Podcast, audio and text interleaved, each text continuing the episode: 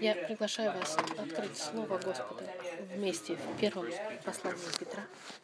В первом послании Петра. Мы сегодня будем изучать четвертую главу. Первая Петра, четвертая глава. 1 Петра, 4 глава. Сегодня начинаем новую главу. Какое-то время назад мы начали с вами изучать. И, и как резюме быстро, чтобы вам напомнить, Петр сейчас пишет гонимой церкви. Церкви, которая сейчас разбросана по, всему, по всей территории.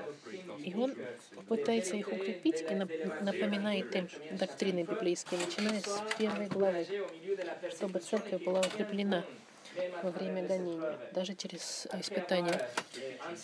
После того, как он напомнил им библейскую доктрину в отношении спаси, спасения, Петр дает инструкции церкви, чтобы поведение церкви соответствовало нашей новой природе, которую мы нашли. И все это, и все это во второй части первой главы и вторая глава, первое послание Петра. Дальше, в конце второй главы и всю третью главу, он начинает показывать особенные, разные сценарии, в которых мы должны вести себя превосходным образом. Особенно он упоминает перед правительством. Он говорит перед на нашей работе и также в нашей семье. Петр упоминает эти три сферы жизни, и после этого Петр наклоняется, идет в сторону страдания за праведность, потому как то, что живет церковь в этот момент, и он напоминает им пример Христа, который страдал ради правосудия, но в конце он достиг гораздо большей победы в искуплении своего народа и, и был возвышен, Господь универсально. И эта глава, так же как и а, дальнейшее послание, говорит о том, что христиане не будут а, жить без страдания. Первое послание Петра и все Писание утверждает и подтверждает, что мы все собранные здесь, как христиане, мы будем страдать за правосудие и за праведность в какой-то степени. Мы все будем страдать, когда мы будем пытаться, пытаться э, жить истинность Евангелия. И Петр пишет об этом под вдохновлением Духа Святого, чтобы направить нас. Не если наступит гонение, но когда наступит гонение, когда страдание придет в нашу жизнь. Страдание за правосудие — это реальность христианской жизни. Это не легкое учение. Это реальность. Это сложная таблетка проглотить, можно сказать. Но мы должны быть готовы страдать за правосудие и за праведность, за истину, за Христа, за библейскую доктрину. И эта новая секция главы нас подготовит. Петр сейчас начнет готовит нас к этому страданию за праведность. Можно сказать, даже готовит нас к военной операции. В какой-то степени. Он смотрит на церковь и видит, что мы находимся в войне. Если мы хотим жить за Христа, если мы будем поддерживать истинность Слова, если мы будем держать нашу жизнь, вести превосходным христианским образом, если мы будем пытаться показывать свидетельство, э, э, э, если мы хотим показывать жизнь Христа подобную, то мы таким образом будем сталкиваться и противостоять тирании греха. И как, и как, как можно сказать, последствия мы будем страдать за Христа. И и мы все призваны к борьбе, мы все призваны в армию Господа в момент вашего спасения. В этот момент вы уже вступаете в полноправное сражение. И пока церковь пытается сражаться в этой борьбе, очень сложно приходится верующим. И сегодня мы это посмотрим. Петр начинает готовить нас, чтобы мы страдали за праведность. И Он призывает нас к тому, чтобы мы могли защитить Слово. Для этого мы с вами посмотрим, что Дух Святой хотел нам сказать в, этом, в этой главе. Но для начала помолимся. Господь, это правда, что никто здесь не хочет страдать. Но если это, Господь, что-то должно прийти в нашу жизнь, я прошу, Господь, чтобы, чтобы Слово Твое помогло нам подготовиться, чтобы, чтобы мы были готовы. И что когда наступит время страдания, чтобы мы не, не компрометировали, Господь, себя, чтобы мы держались. Отец, Слово Твоего, благослови проповедь Слова Твоего. Открой наши сердца, наполни нас Духом Святым и направляй нас, Господь, в этом мире сложном, в котором мы пытаемся жить. Именем Христа. Аминь. Сегодняшнее послание называется «Вооружитесь». Мы зачитаем секцию 4 глава 1 Петра с 1 по 6 стих, зная, что мы будем изучать 1 и 2 стих. Читаем 1 Петра, 6 стих. Итак, как Христос пострадал за нас плотью, то и вы вооружитесь той же мыслью, Ибо страдающий плотью перестает грешить, чтобы остальное воплотив время жить уже не по человеческим похотям, но по воле Божьей. Ибо довольно, что вы в прошедшее время жизни поступали по воле языческой, предаваясь нечистотам, похотям, мужеложеству, скотоложеству, помыслам, пьянству, излишеству в пище и питьи и нелепому идолослужению. Поэтому они и удивляются, что вы не участвуете с ними в том же распутстве и злословят вас. Они дадут ответ им, имеющему вскоре судить живых и мертвых. Ибо для того и мертвым было благовествуемо, чтобы они, подвергшись суду по человеку плотью, жили по Богу духом. Мы посмотрим с вами первый и второй стих сегодня. И мы посмотрим это под тремя углами, можно сказать. Сначала вооружены знанием, Второе — вооружены статусом. И третье — вооружены убеждениями. Первое — вооружены знанием. И для этого посмотрите первый стих. Еще раз Петр призывает нас быть вооруженными. Итак, как Христос пострадал за нас плотью, то и вы вооружитесь той же мыслью, ибо страдающий плотью перестает грешить. Чтобы понять эти стихи, давайте вспомним, а, как, а, что только что сейчас написал Петр. В третьей главе, 18 стихе, в конце, он написал в отношении страдания Христа. И если вы вспомните, потом в 19 стихе он сделал небольшое, э, как бы сказать, отступление в сторону и вернулся в 21-22 стихе, он вернулся к воскрешению Христа. И сейчас наша глава начинается с последствием. Он пишет, «Итак», или другими словами, таким образом, как последствие того, что мы сейчас с вами прочитали в предыдущей секции, имеется в виду в искупительном деянии Христа, о котором говорится в конце третьего стиха, его страдания, 18 стих, и его воскресение и вознесение в 21 и 22 стихе. Он пишет, «Итак, как Христос пострадал за нас плотью, то и вы вооружитесь той же мыслью». Здесь мы находим заповедь. Это, можно сказать, указательная форма слова Господа, которое говорит «вооружайтесь».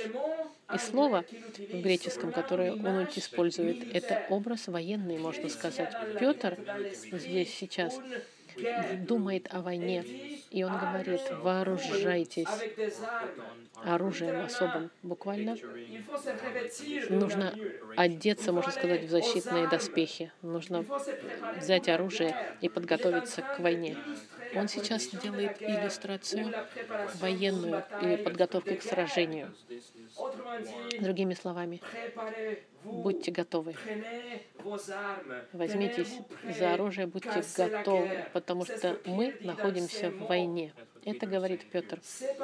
Однако, нужно хорошо понять, что Петр не призывает нас вооружаться с настоящим оружием, физическим, конечно.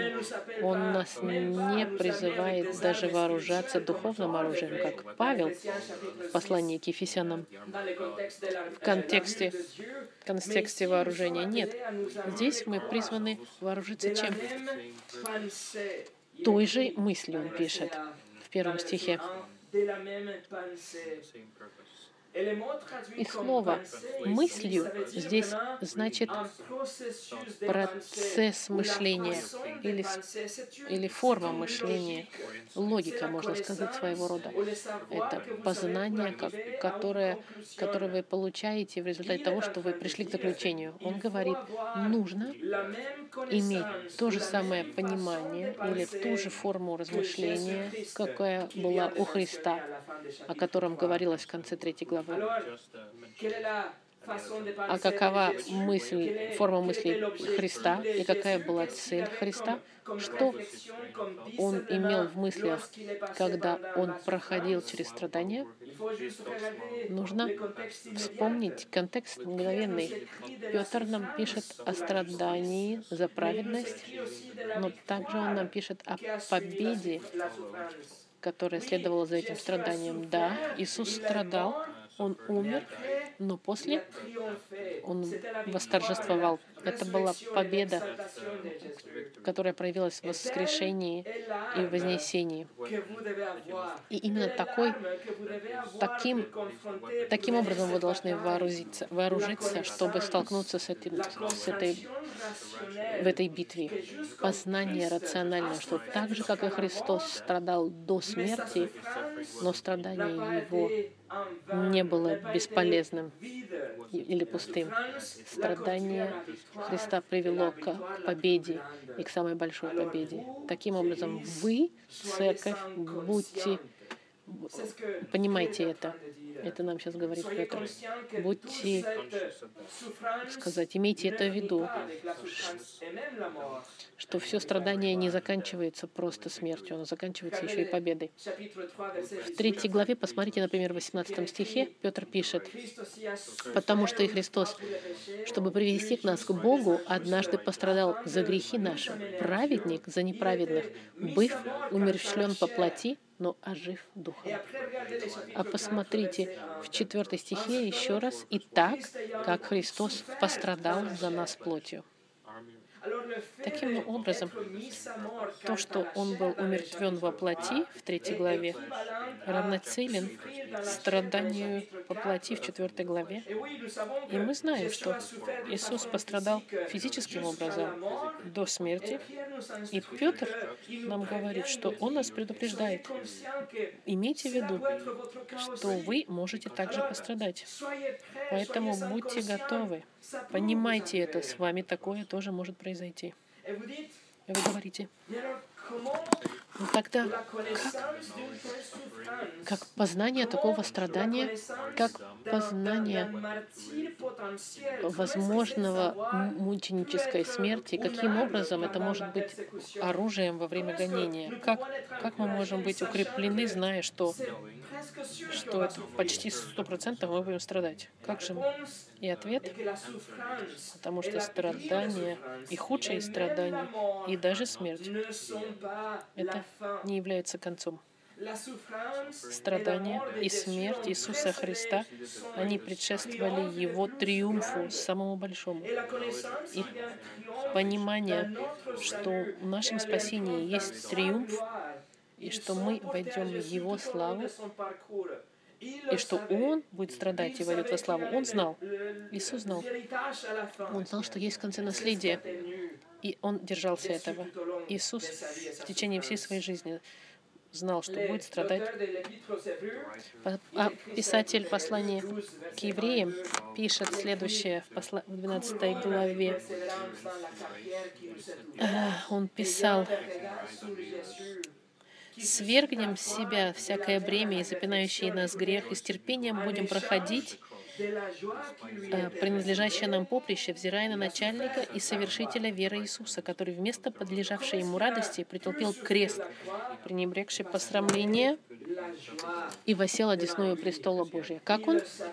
Как он был укреплен в своем страдании? Он, зная, что он восядет на престол. Он знал, что победа ему принадлежит. Он знал, что он искупит свою жену, свою церковь. Он знал, что он вернется к Отцу в славу, которой он обладал, и он будет прославлен, что он победит в конце. Но он знал также, что до, до, до победы дорога идет через страдания. После того, как он написал о уничижении Христа и его распятии, Павел пишет в послании к филиппийцам, 2 глава, 9-11 стих. «Посему и Бог превознес его и дал ему имя выше всякого имени, дабы пред именем Иисуса преклонилось всякое колено небесных, земных и преисподних, и всякий язык исповедал, что Господь Иисус Христос в славу Бога Отца». Вот оно, страдание, которое предшествует триумфу. Поэтому, друзья мои, когда вас отвергают из-за вашей веры, когда вас гонят, потому что вы защищаете авторитет Слова Господа, когда вы заявляете, что высший авторитет — это Христос, что Господь Иисус — это Господь Господь, вы будете победоносным, потому что что бы ни произошло, вы провозглашаете истину, и вы бежите со всей уверенностью, и вы следуете. За, по этим ступам страдания, которые приводят к победе. Вы делаете то, что Слово Господа вам говорит. Пытаетесь показать свидетельство, которое а, правильное свидетельство, прямое. И какая же худшая вещь, которая может с вами произойти? Представьте себе, что вы сейчас гонимы за вашу веру. Какой худший сценарий, который может произойти? И ответ — смерть. Эм, страдание физическое и смерть, которое приводит к смерти. Нет ничего хуже этого. И даже если они вас убьют кто-то, вы все равно побеждаете. Павел провозгласил в послании к Коринфянам в 15 главе, 54-57 стих. «Когда же тленное сие облечется в нетление, и смертное сие облечется в бессмертие, тогда сбудется слово написанное. Поглощена смерть победою. Смерть, где твое жало? Ад, где твоя победа? Жало же смерти — грех, а сила греха — закон. Благодарение Богу, даровавшему нам победу Господом нашим Иисусом Христом.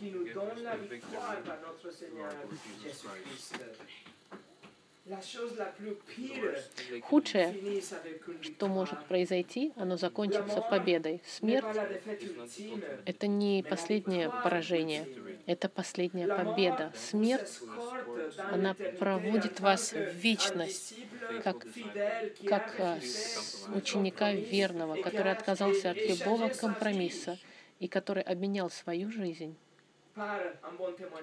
на хорошее свидетельство, отказавшись от любого компромисса.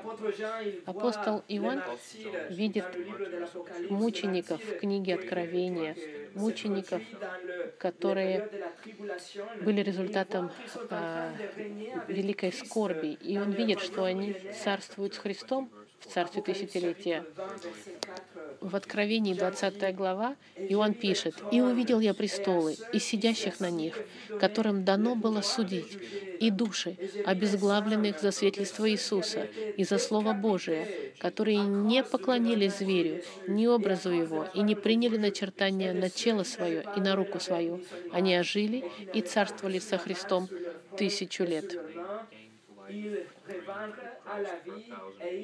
Avec Christ pendant mille ans.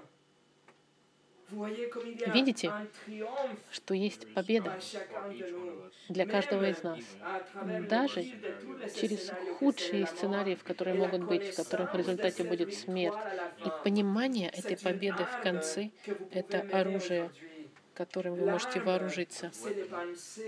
Именно это понимание, что победа нас ждет через и в конце всех этих испытаний страдания за Христа и даже умереть за Христа — это не новый концепт, о котором говорит Петр в контексте церкви. Это нечто, что Иисус уже предупреждал нас. И когда Он об этом говорил, Он это сделал очень графическим, очень явным образом. Послание от Луки, 9 глава, 23 и 24 стих. Иисус говорит, «Если кто хочет идти за Мною, отвергни себя и возьми крест свой, и следуй за Мной. Ибо кто хочет душу свою сберечь, тот потеряет ее, а кто потеряет душу свою ради Меня, тот сбережет ее». Это очень, э, можно сказать, ярко нарисовано. Даже если мы знаем все детали э, распятия, образ, который Иисус использует здесь, говорит, что каждый день нужно нести свой крест. Это сложная идея, потому что они видели каждый день скандал Христа, креста. Они видели ужас распятия. И Христос при всем при этом призывает, чтобы они брали свой крест, крест каждый день. Все эти люди слышат слова Иисуса. И последнее, конечно, о чем бы они мечтали, так это нести крест, потому что это бы значило, что они будут э, казнены. Но в этом заключается христианство, не так ли? Это призыв умереть самому себе. И иногда в буквальном смысле, как церковь во времена Петра. Иисус призывает к полному отказу от жизни и иметь волю страдать ради Него. Не как как э, солдат, который идет на войну. Нет. Он говорит, будьте миротворцами, храните ваш мир, храните заповеди Господа, будьте невинными, но даже если вы гонимые. Апостол Павел очень хорошо знал, что это значит нести крест. Он очень хорошо понимал, что значит быть гонимым, потому что с момента, как только он пришел к Господу Христу, это уже было заявлено. Ему даже было гарантировано, что он будет страдать. Послушайте, что что э, он сказал Ананиасу, который должен был пойти, что Господь сказал Анании, который должен был пойти молиться за Петра в Деяниях 9 глава 15-16 стих. Но Господь сказал ему, «Иди, ибо он есть мой избранный сосуд, чтобы возвещать имя мое перед народами и царями и сынами Израилевыми, и я покажу ему, сколько он должен пострадать за имя мое».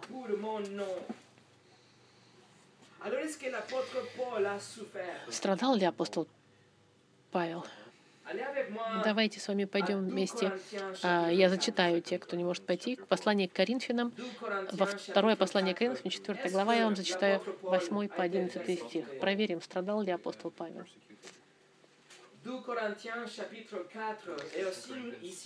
Мы находимся через 20 лет после э, спасения э, Павла.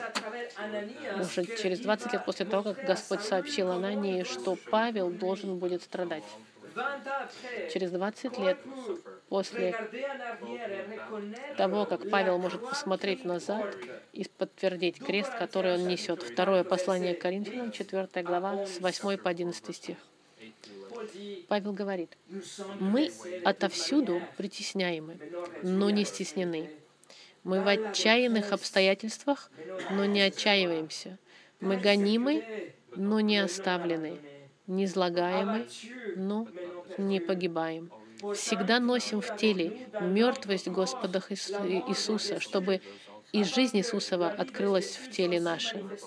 Ибо мы, живые, непрестанно предаемся на смерть ради Иисуса, чтобы и жизнь Иисусова открылась смертной плоти нашей.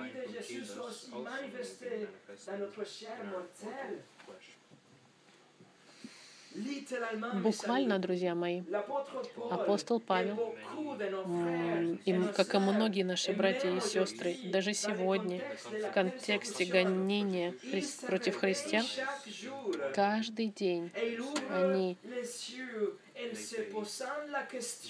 смотрят на небеса, задаясь вопросом, может быть, сегодня я буду страдать еще? Будет ли сегодня день, когда они убьют мое тело? Может быть, сегодня будет день, когда я увижу Господа Христа лицом к лицу. Может быть, сегодня будет моим последним днем.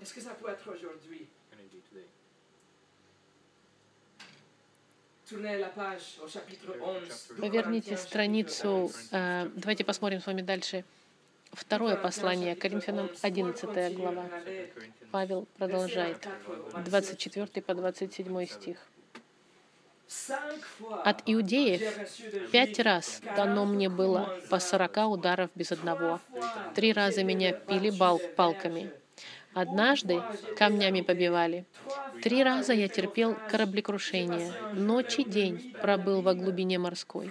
Много раз был в путешествиях, в опасностях на реках, в опасностях от разбойников, в опасностях от единоплеменников, в опасности от язычников, в опасностях в городе, в опасностях в пустыне, в опасностях на море, в опасностях между лжебратьями, в труде и в изнурении, часто в бдении, и в голоде, и в жажде, часто в посте, на стуже и в ноготе.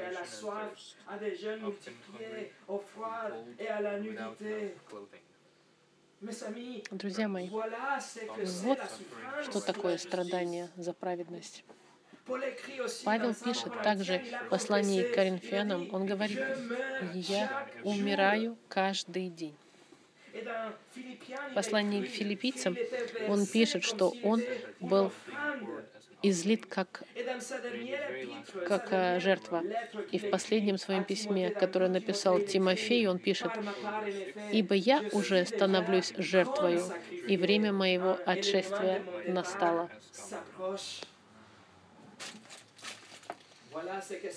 Вот что значит страдание за праведность. Почему? Потому что Павел никогда не скомпрометировался, никогда не отказался от своих убеждений. Он всегда остался верен Господу Христу. Он всегда имел превосходное поведение, даже перед теми, кто обвиняли его. И в течение 30 лет службы Христу, через 30 лет, апостол Павел был обезглавлен и вознесен в славу Господа в тот момент, когда э, и, и в этот момент, когда к его коже прикоснулось э, лезвие. Как Павел смог просыпаться каждое утро, зная, что у него ежедневная перспектива его собственной смерти? Почему? Потому что Павел был вооружен познанием. и таким же образом мыслей, как Иисус Христос. Он знал, что его ждет в конце страдания, в конце смерти победа. Он знал, что Сегодня его ждет крест, но этот крест предшествует короне. Именно поэтому Павел написал, «Умереть — это для меня приобретение». Поликарп, один из отцов церкви, он был учеником апостола Иоанна. Поликарпа схватили, его, ему угрожали смертной казнь. И он, ему нужно было просто отказаться от Христа и христианства. И его привели перед римским проконсулом, и он сказал, Э, отвергнись от Христа, и я тебя отпущу. Поликарп отказался. Проконсул ему сказал тогда поклясться духом императора и признать, что римский император был кем-то божественным. Поликарп сказал, Если вы можете себе представить на мгновение, что я это сделаю, тогда я думаю, что вы не понимаете, кто я. Я вам очень четко говорю, я христианин. Проконсул тогда угрожал ему отдать на растерзание зверям, если он не раскается в этом. Поликарп сказал, «Хорошо, приводите своих животных». Я бы поменял свое мнение, если бы ты знала, что я должен идти от худшего к лучшему, но ни в коем случае не если от правды к, к, к лжи. Проконсул тогда сказал, что мы тебя сожжем. И Поликарп отказался, отказывался от Христа. Тогда они начали подготавливать э, деревья, ну, как бы сказать, э, вокруг него огонь, и Поликарп молился и говорил, «Отец, я благодарю Тебя и благословляю Тебя, что Ты посчитал меня достойным в этот день разделить чашу Христа вместе с сострадающими мучениками. Чашу Христа, которую я буду э, которая, которую я разделю в воскрешении к вечной жизни для тела и для души. У Поликарпа было понимание и размышление победы после страдания. И он был сжен и вознесен в славу. Второе. Вооружайтесь статусом. И для этого мы возвращаемся в наш текст, 4 глава, первое послание Петра. Петр пишет, не только он пишет, что мы должны быть вооружены той же мыслью, таким способом размышления, которое приведет нас к вечному триумфу, но он также говорит, что мы должны быть вооружены будущими статусом безгрешным. Первый стих говорит, «Итак, как Христос пострадал за нас плотью, то и вы вооружитесь той же мыслью. Ибо страдающий плотью перестает грешить». Петр здесь привязывает причину эту к своей заповеди вооружиться. Он говорит, что тот, кто страдает во плоти, но глагол здесь э, о страдании, он очень важен. Это во времени и в форме, который говорит о страдании, имеющем место уже. Что является последствием страдания? В данном контексте это смерть. Другими словами, Петр пишет, что кто-то, кто умер, страдал и умер, и это страдание уже довело его до смерти, этот человек перестает грешить. Да? Слово перестает грешить, это значит, что вы освобождены от чего-то или что-то закончилось. И в очередной раз слово и время этого глагола нам говорит, что это условие кого-то, кто пострадал и умер за свою веру. Этот человек теперь безгрешен. Быть безгрешным — это цель нашей жизни, не правда ли?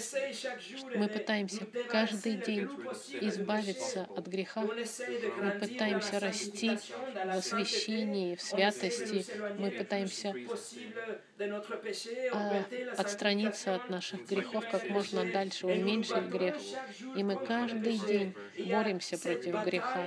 И это сражение постоянное с момента нашего спасения. И каждый каждый, каждое мгновение, когда мы э, находимся в своем сознании, и даже когда мы спим, и в этот момент мы тоже боремся с грехом. До того момента, когда мы будем освобождены полностью от греха через смерть. Момент, когда верующий умирает, он входит в вечность безгрешную вечность. И во мгновение ока наша война против греха прекращается. И мы принимаем вечность совершенную и святую, безгрешную. Господь Иисус никогда не грешил, как вы знаете. Он прожил жизнь абсолютно безупречную, совершенную жизнь. Всегда совершенную в мыслях, в словах, в действиях. Но при всем и при этом Господь Иисус пострадал, потому что Он был окружен грехом. Он был освобожден от греха в момент своей смерти, но не от своего греха, а греха, который окружал его, греха, который он видел в людях, греха, который, он, который заражал его собственное творение. Иисус Христос был освобожден от греха, который окружал его момент его смерти. И не просто это, он страдал также в, в руках грешников. Люди, которые, за которых он страдал, это были люди, которые его убили. Грех толкал их распять Господа Христа. Поэтому он был окружен грехом повсюду. И ко всему прочему, в течение момента его распятия Павел пишет в послании к Коринфянам, что Иисус сделался грехом, и что грехи его народа были на нем чтобы быть стертыми с нашего счета. Петр пишет о том, что Иисус понес грехи всего своего народа, чтобы чтобы в нем каждый был наказан во Христе, как если бы он был Иисус худшим грехом, лучшим грешником. И Иисус испил до последней капельки грех, чтобы мы не пошли в ад. Иисус удовлетворил правосудие Господа, оплатив долг перед судьей, который мы имеем. Он страдал бесконечно, когда Он умирал на кресте, чтобы вы были прощены. Поэтому, если вы раскаетесь и доверитесь Господу Христу, Библия вам обещает вечную жизнь и прощение ваших грехов. И даже если вы умрете, вы будете жить вечно. И это гарантирует вам Иисус своим собственным воскресением. Поэтому, если Господь Христос никогда не грешил, Он был окружен грехом. Он прожил среди греха, был распят греш, грехом. Он стал грехом на кресте. Но в момент, когда Он отдал свой дух Отцу, Он был полностью исцелен от греха. Он уже больше не находился в теле, похожем на греховную плоть. Он уже не был, не сталкивался с натуральным, с натуральным разложением, страданиями, болезнями. Он уже не был окружен извращенным человечеством греховным, и не демонами падшими, которые все время грешили. Он больше не нес на себе грехи мира. Умирая, Иисус был освобожден от греха, исцелен от греха. Он, он прекратил любые отношения с грехом. И то же самое будет с каждым из нас. Именно поэтому Павел пишет в послании к филиппийцам 1.21. «Ибо для меня жизнь — Христос, и смерть — приобретение». Друзья мои, худшее, что, что, что злые люди могут вам сделать, и в конце концов это вас освободить от греха. И вы достигнете этого состояния безгрешного. И именно таким образом мы сможем сопротив... А, противостоять всем этим испытаниям, с уверенностью этого будущего статуса безгрешного, который у нас будет в вечности. И неудивительно, что так много братьев и сестер через историю церкви отдали их жизни за Христа.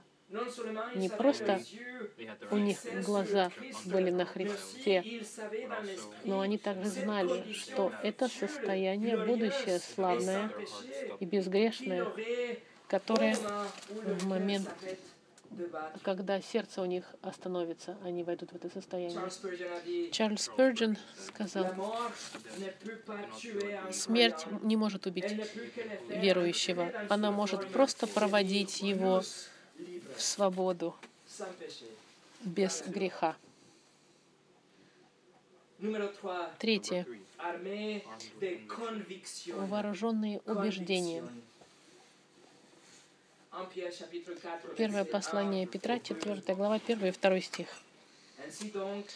Итак, как Христос пострадал за нас плотью, так и вы вооружитесь той же мыслью, ибо страдающий плотью перестает грешить, чтобы остальное воплоти время жить уже не по человеческим похотям, но по воле Божьей. Ибо довольно, что... Да, но по воле Божьей. Вооружитесь, вооружитесь простите, пониманием, что страдание Христа привело его к самой большой победе. Вооружитесь пониманием, что в будущем существует статус безгрешный, и чтобы худшее не произошло с вами, оно приведет вас к этому состоянию безгрешному. Но пока вы здесь, на земле, пока вы живете до конца вашей жизни, не живите ради греха, но образуйте в себе убеждение жить на славу Господа, по славе, по воле Господа. Это и говорит здесь Петр. Он говорит, что если наше самое большое сражение сегодня, наша самая серьезная схватка, она против греха, если мы живем окруженные всем, что заражено грехом, и если грех настолько силен, что единственный способ для нас избавиться от этого греха — это смерть, тогда, пока вы здесь живите здесь, живете здесь, и до конца времени, пока вы живы, не жите по греху, не живите по, по похотям человеческим, он пишет. Слово, которое он использует, слово «похотя», это греческое, которое знает плотские желания, нечистые желания, грязные желания, ужасные желания, которые иногда к нам приходят. Не живите ради них. Иисус принес себя в жертву, чтобы от, освободить вас от любого греха. Мы свободные теперь. Петр пишет в 16 стихе, что вы свободны от греха и ведите так себя, как свободные люди. Господь вас освободил, поэтому и вы, соответственно, ведите себя. Нужно жить, как люди свободные. Именно поэтому Павел пишет в послании к римлянам 6.12. «Итак, да не царствует грех в смертном вашем теле, чтобы вам повиноваться ему в похотях его». Не нужно жить ради греха. Первое послание Петра нам дало много указаний до этого момента, много инструкций и заповедей для церкви. И эти заповеди — это форма жизни, прямая, богобоязненная в этом окружающем враждебном мире. Но все эти заповеди, мы можем их сделать в резюме 15 стихе первой главы, когда Петр говорит, будьте святы. Не живите ради греха, будьте святы. 1 Петра 15-16 стих. И, и, и все остальное послание — это просто проповедование этих заповедей. Как мы можем быть святыми? А я вам объясню, Петр пишет. И он нам объясняет. И если мы слушаемся все эти заповеди, у нас будет святая жизнь, жизнь полная святости. Именно этого хочет Господь даже среди гонений. И здесь Он нам говорит, что даже во время гонений вы не должны жить ради тенденций плотских, мирских, которые, которые долго ли длятся, коротко. В то время, которое вы живете, живите по воле Господа. Вы должны иметь это убеждение.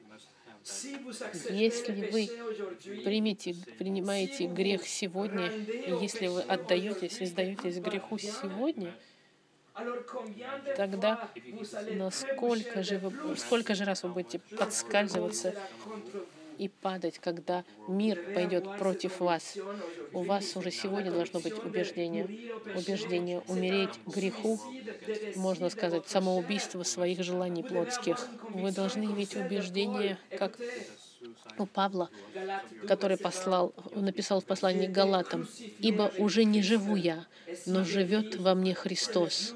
А что ныне живу во плоти, то живу верую в Сына Божьего, возлюбившего меня и предавшего себя за меня, ибо я был распят со Христом». Вы должны иметь это убеждение от, отдаляться от греха. Нельзя флиртовать с ним. Нужно избегать его. Нужно ненавидеть этот грех. Посмотрите просто вокруг себя и признайте, что грех, вот что грех делает с творением Господа. Нужно видеть, что грех делает с человечеством в целом. Посмотрите, что грех делает сегодня с нашей культурой, с браком, с беременностью. Посмотрите, что делает грех с церковью, через всю историю церкви или в вашей собственной жизни и в жизни вашей семьи. Посмотрите, что грех сделал Господом Христом. И избегайте грех, отвергайте грех, избегайте его, ненавидьте его со всем вашим сердцем. Джон МакАртур написал, мы не должны развлекаться грехами, из-за которых умер Христос. И в заключение, Наше убеждение должно быть нашим оружием во время гонения, и которым мы можем, использ... которым мы можем защищаться во время гонений, но не в негативном смысле, не следуя, э, можно сказать, желаниям плоти. Нет, в этом убеждении есть позитивная сторона. Петр пишет, он пишет, чтобы, чтобы жить не по человеческим похотям, но по воле Божьей. Жить в соответствии с волей Господа. Живите сегодня, преследуя волю Господа, которая открыта в Писании. Сегодня живите жизни такие, чтобы неверующие смотрели и были открыты к Евангелию. Живите, делясь Словом Господа и Евангелием со всеми теми, кто вокруг нас. Живите, предупреждая о суде и гневе Господа. Живите, показывая любовь Господа, Его милость, излитую на кресте. Живите, призывая людей к покаянию и вере во Христа, потому что это воля Господа для вашей жизни. Это Господь уже открыл в Своем Слове. Живите, не боясь. Живите, зная, что ваш ждет корона с другой стороны. Живите честно, зная, что Бог вас снабдит тем, что нужно. Живите в праведности, зная, что Бог праведен. Живите с уверенностью, зная, что ваша жизнь находится в Его руках, и Он пастырь благий. Живите таким образом, что, понимая, что каждая минута — это милость, подарок, дар Божий. Живите ради славы Господа и живите в соответствии с волей Господа. Видите? Если вы сфокусируетесь только на себе, на человеке, вы будете жить со страхом и с неуверенностью. Но если вы живете со своим сердцем, сфокусированным на Господе, и с этим убеждением жить ради воли Господа, тогда это станет локомотивом, который будет тянуть весь ваш паровоз. И этот локомотив будет вооружен силой и поможет вам выстоять, когда на вас будут нападать. И это, и это познание этого оружия очень сильное, убеждение, от, держаться подальше от греха и жить ради воли Господа. Это оружие, которое мы должны сковать сегодня, чтобы мы могли победить завтра. Поэтому, друзья мои, вооружитесь, помолимся.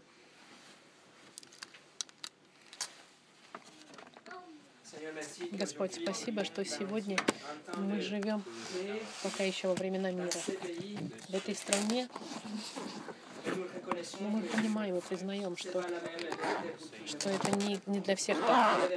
Есть братья и сестры во Христе, которые страдают каждый день.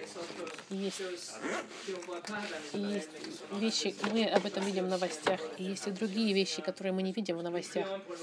Мы молимся за наших братьев и сестер, которые страдают сегодня.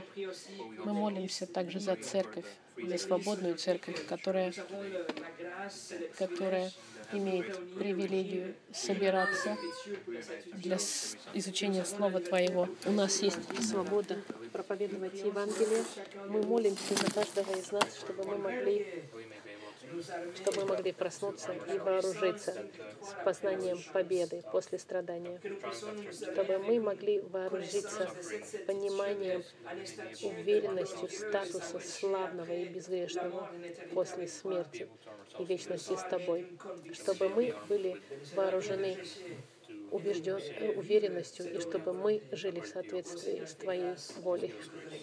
Чтобы церковь Твоя росла в, освящении и святости, чтобы когда наступило творение, чтобы мы были готовы.